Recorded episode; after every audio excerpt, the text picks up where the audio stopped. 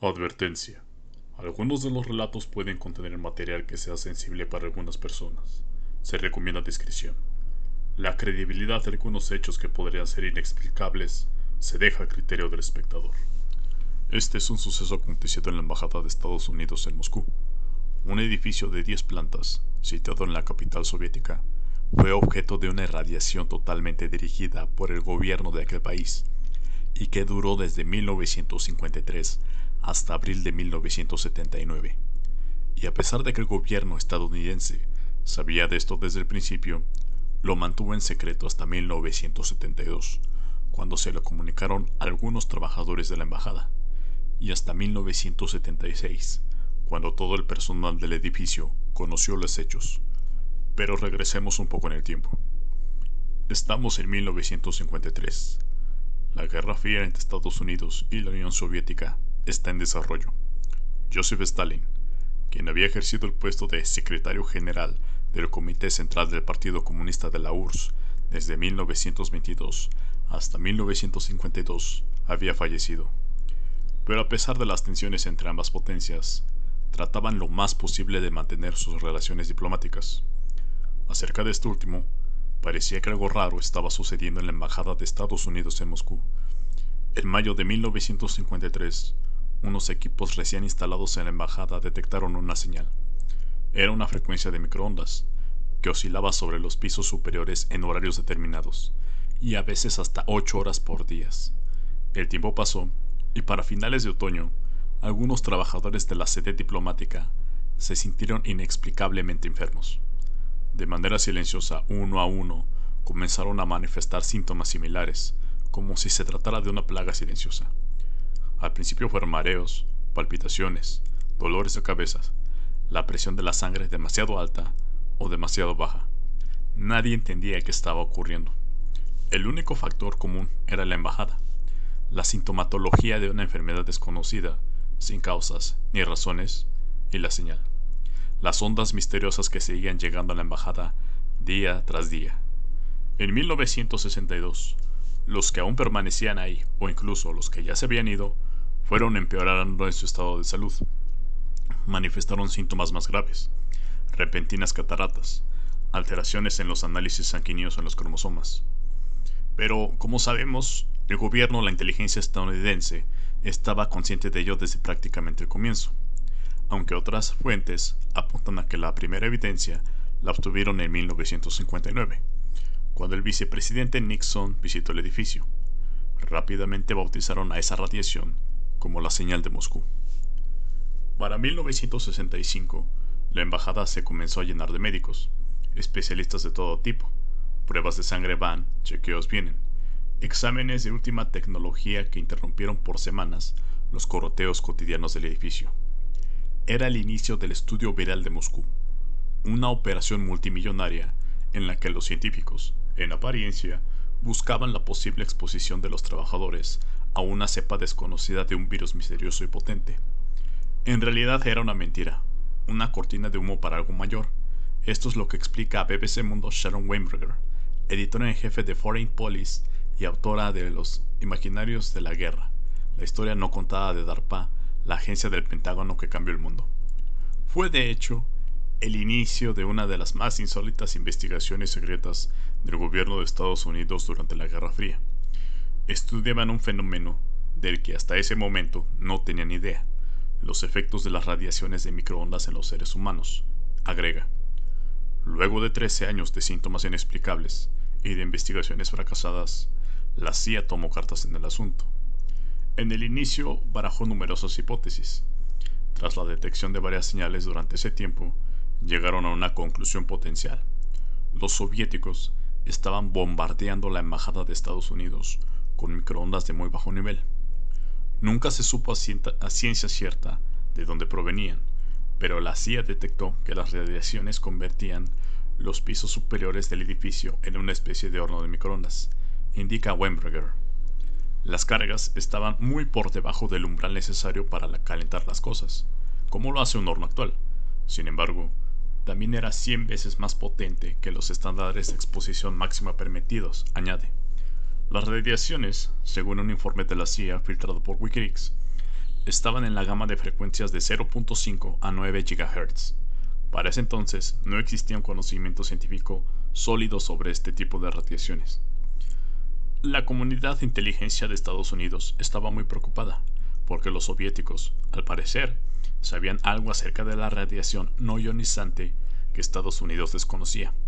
Esto es lo que explica Paul Broder, autor de The Sapping of America, la primera investigación sobre el tema publicada en 1977. La señal de Moscú se convirtió en uno de los símbolos secretos de la Guerra Fría, un ataque inusitado que rondaba las aureolas de la conspiración y el misterio. Nadie tenía idea de lo que estaba sucediendo, de por qué los soviéticos estaban haciendo esto, porque todo indicaba a que no era para recopilar información e inteligencia, y aunque nunca se logró determinar la influencia en la salud, muchos trabajadores de la embajada aseguraban experimentar síntomas inusuales, agrega Brodur. Y la verdad, o se equivocaban al señalar a los soviéticos como responsables, o no. Vamos a ver. Por un lado, los soviéticos tenían una amplia experiencia en la investigación sobre los efectos biológicos de la radiofrecuencia, y por otro lado, los estadounidenses habían experimentado con microondas como arma de control mental. No es de extrañar que por esos antecedentes el asunto cobrara una, una relevancia extrema. La URSS había investigado con profusión los efectos de este tipo de radiación en los humanos, como los efectos en las personas expuestas a microondas, y encontraron que desarrollaban frecuentemente dolores de cabeza, pérdida de apetito, deprivación del sueño, dificultad de concentración y problemas en la memoria, estabilidad emocional y función cardiovascular. El progresivo conocimiento de los resultados publicados en la literatura soviética comenzó a perturbar gravemente a los ciudadanos americanos.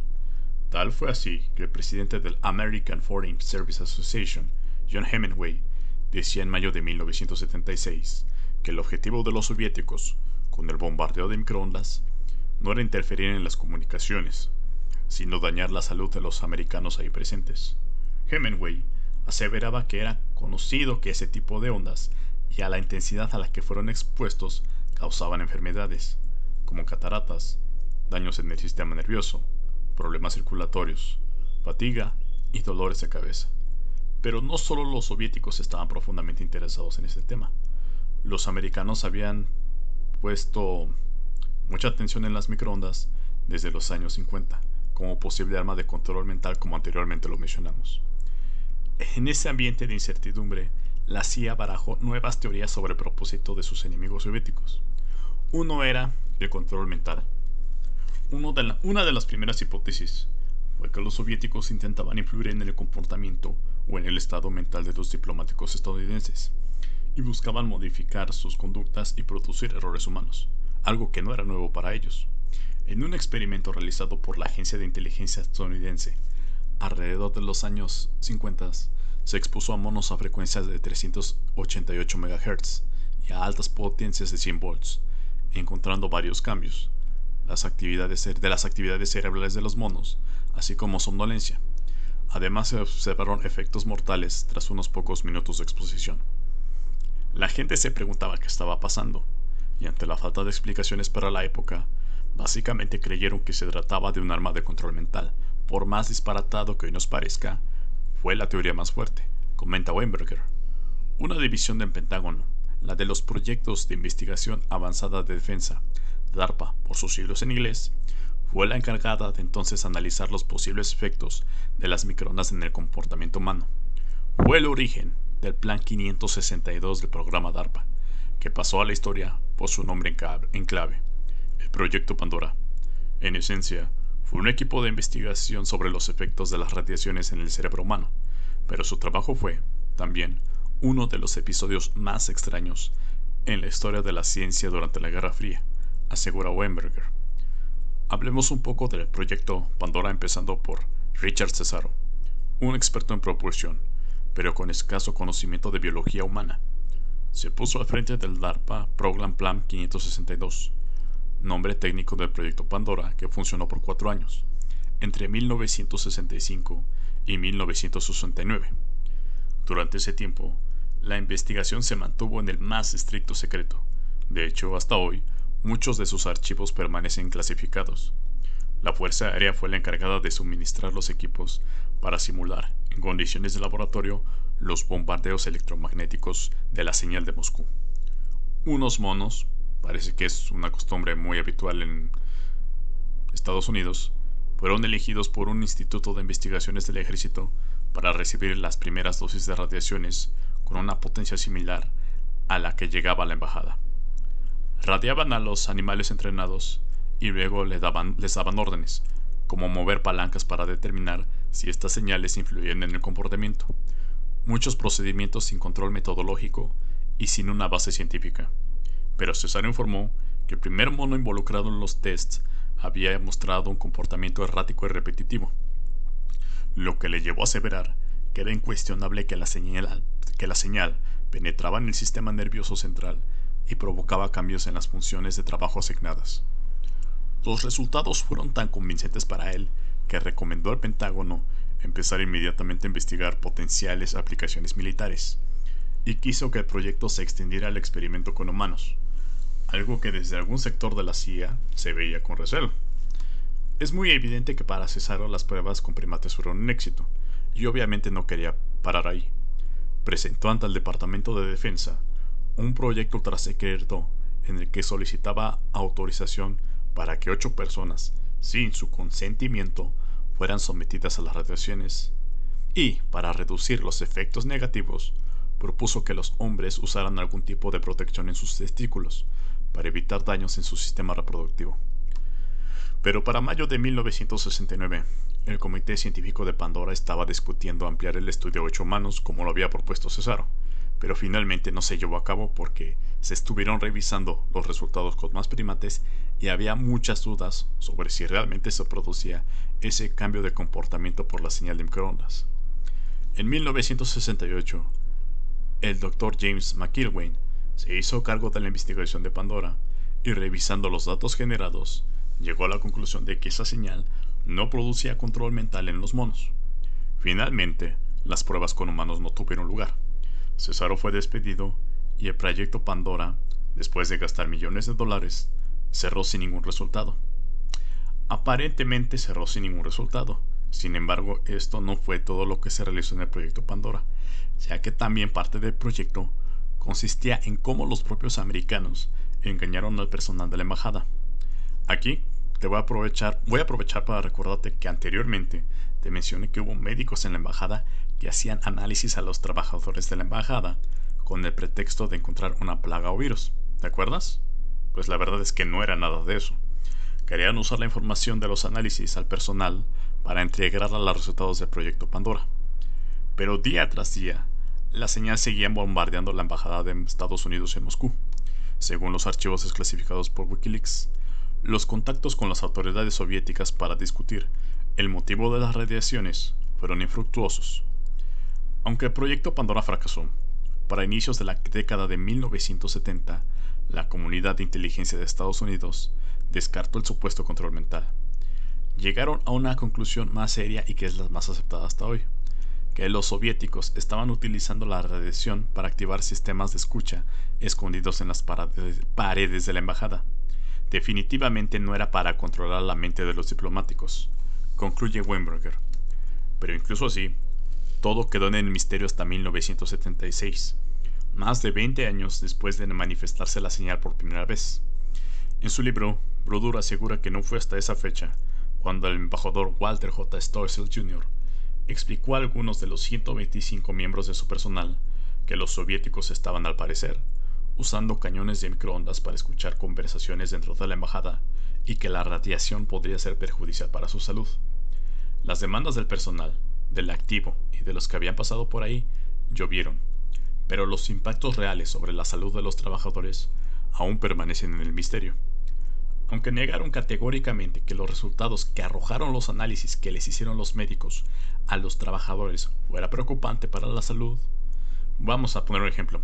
Desde el Departamento de Estado se decía que el embajador Walter Stossel se sentía bien y que no estaba enfermo y que unos análisis de sangre que le habían hecho donde se presentaban altos niveles de glóbulos blancos no tenía nada que ver con la leucemia. Sin embargo, Stossel falleció de leucemia el 9 de diciembre de 1986 a los 66 años. Los estudios científicos desclasificados hasta la fecha no brindan informaciones concluyentes para, para detener las radiaciones. Estados Unidos encontró una solución peculiar. Colocó láminas de aluminio en las ventanas. La embajada fue, desde entonces, un auténtico búnker. Pero casualmente cuando empezaron a hacer esta acción, la señal de Moscú desapareció de la forma misteriosa en la que había surgido más de 20 años antes. Obviamente, hubo algunas consecuencias que se pueden relacionar a lo que había sucedido ahí. Mencionábamos que dicha hemos hecho hincapié en que dicha señal provocaba un deterioro en la salud de los que estaban en el mueble. Eventualmente, surgieron algunos casos que obviamente pueden relacionarse con la misteriosa señal. Estos son algunos de ellos. Charles Moffel fue embajador desde el 20 de abril de 1953 hasta el 18 de abril de 1957. Murió de cáncer el 1 de enero de 1974, a los 69 años.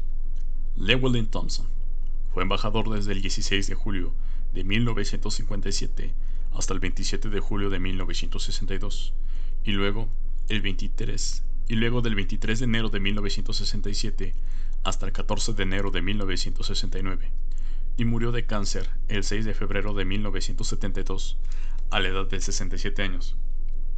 Y finalmente ya habíamos mencionado a Walter Stossel, que fue embajador desde 1974 hasta 1976. Tres muertes por cáncer de los embajadores. Esto se intuye que sus despachos eran los que recibían mayor intensidad de radiación. Los soviéticos, por su parte, admitieron el uso de microondas después de negarlo durante 15 años. La versión oficial que ellos dieron para 1976 era que la radiación propiciada por la actividad industrial de una gran urbe como Moscú era la que detectaban los americanos en la embajada. Pero cuando lo admitieron, indicaron que lo hacían no para dañar la salud del personal americano, sino para interferir en las comunicaciones de la embajada. En 1977, en un artículo publicado en Los Angeles Times, se informaba de que una autoridad le había dicho al presidente Carter que los primeros residentes de esa embajada tenían la mayor incidencia de cáncer de cualquier grupo en el mundo. De hecho, ya se empezaban a cuestionar en Estados Unidos si vivir cerca de antenas era seguro, y varios colectivos del país y abogados se estaban movilizando. Según esta noticia, el ejército sabía que las armas de microondas podían causar la muerte súbita, estimando que la población en riesgo en Estados Unidos podría estar entre 15 y 20 millones de personas. También en 1977 se publicaba que un tercio de los diplomáticos y sus familias, que habían mostrado en los últimos meses unos niveles anormalmente altos del número de linfocitos. Aunque en un principio se ligó a los microondas, las autoridades médicas habían abandonado esa teoría, diciendo que era algo pasajero y no alarmante, y que ello no era indicativo del desarrollo de leucemia. Esos niveles de linfocito volvían a su estado normal después de dos semanas tras dejar el entorno de Moscú. La hipótesis sobre la causa de ese nivel anormal de linfocitos la trasladaban a un posible parásito en el agua potable o a una infección respiratoria. Sin embargo, como indicaba la noticia, no hay evidencia de que el resto de ciudadanos de Moscú, estamos hablando de los soviéticos, tuvieran esas anomalías por el radio de incidencia que había en la embajada. La muerte por leucemia de Stossel, pocos años más tarde, en los 80, volvía a poner en duda la versión oficial norteamericana. Sin embargo, es curioso ya que la señal de Moscú no es el único problema que tenía la Embajada de Estados Unidos, ya que a principios de los años 50, anteriormente a 1953, la embajada también había estado bajo la influencia de un endovibrador, que resulta ser un dispositivo de escucha que no requiere de una fuente de alimentación ni un transmisor. Dicho dispositivo fue desarrollado por el científico y músico soviético Leon Theremin. La utilización más práctica del vibrador o la más famosa fue la del espionaje que se realizó a la Embajada de Estados Unidos en Moscú, que es el mismo lugar del que estamos hablando, que duró más de 7 años. Pero la diferencia es que este dispositivo sí fue descubierto. Cuando se descubrió el dispositivo, al no entender los servicios secretos y los científicos estadounidenses su funcionamiento, fue denominado como The Thing, la cosa en inglés, nombre por el que se le conoce en la literatura occidental. A continuación relataremos cómo fue la historia de este dispositivo que hizo la función de espiar la embajada, ya que de este dispositivo se conoce más que la señal de Moscú. El 4 de agosto de 1945, Varias semanas antes del final de la Segunda Guerra Mundial, una delegación de la Organización de Jóvenes Pioneros de la Unión Soviética, con el pretexto de celebrar el aniversario del campamento pionero Arctic, obsequió al embajador estadounidense Abraham Harriman, que había sido invitado a los actos del aniversario, una talla en relieve del escudo de los Estados Unidos de América. En el interior de la talla había escondido un endovibrador, que era iluminado desde unos pisos francos que los servicios de inteligencia soviéticos tenían en la vecindad de la embajada estadounidense. Otras fuentes señalan que mediante una camioneta que se situaba en las inmediaciones de la embajada. Abraham Harriman ubicó el escudo en la pared de su despacho, situado en el edificio Espacio House, una mansión histórica de Moscú, donde permaneció siete años. Se realizaron varias reformas y hubo cuatro cambios de embajador, pero el escudo siguió ubicado en el despacho como uno de los principales motivos decorativos del mismo. En 1951, un operador de radio de la Embajada Británica en Moscú, situada a 700 metros de la Embajada estadounidense, durante un escaneo rutinario del espectro radioeléctrico para controlar el tráfico militar aéreo, escuchó una serie de conversaciones en inglés.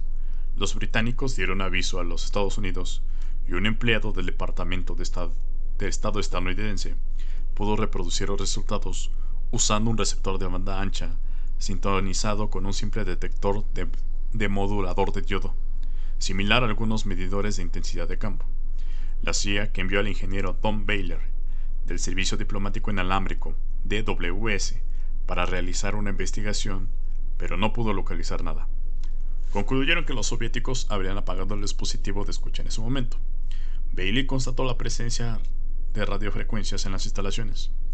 Se determinó que los soviéticos estaban experimentando con algún tipo de dispositivo de resonancia en el lugar de una transmisión regular, como estaban haciendo los británicos. En marzo de 1952, después de que el oficial militar de Estados Unidos escuchara de la misma forma que lo que habían hecho los británicos el año anterior, una conversación procedente de la propia embajada, el Departamento de Estado de Estados Unidos mandó a Moscú a John W. Ford, y Joseph Paisken para investigar presuntos casos escuchas en las bajadas de Canadá y el Reino Unido. Estos funcionarios realizaron barridos en contramedidas de vigilancia técnica del despacho del embajador, durante la reforma del mismo por motivo de la llegada del nuevo embajador, George F. Kennan, quien creía que había algún dispositivo de escucha en la embajada. Los investigadores utilizaron un generador de señal y un receptor en una configuración que genera retroalimentación de audio.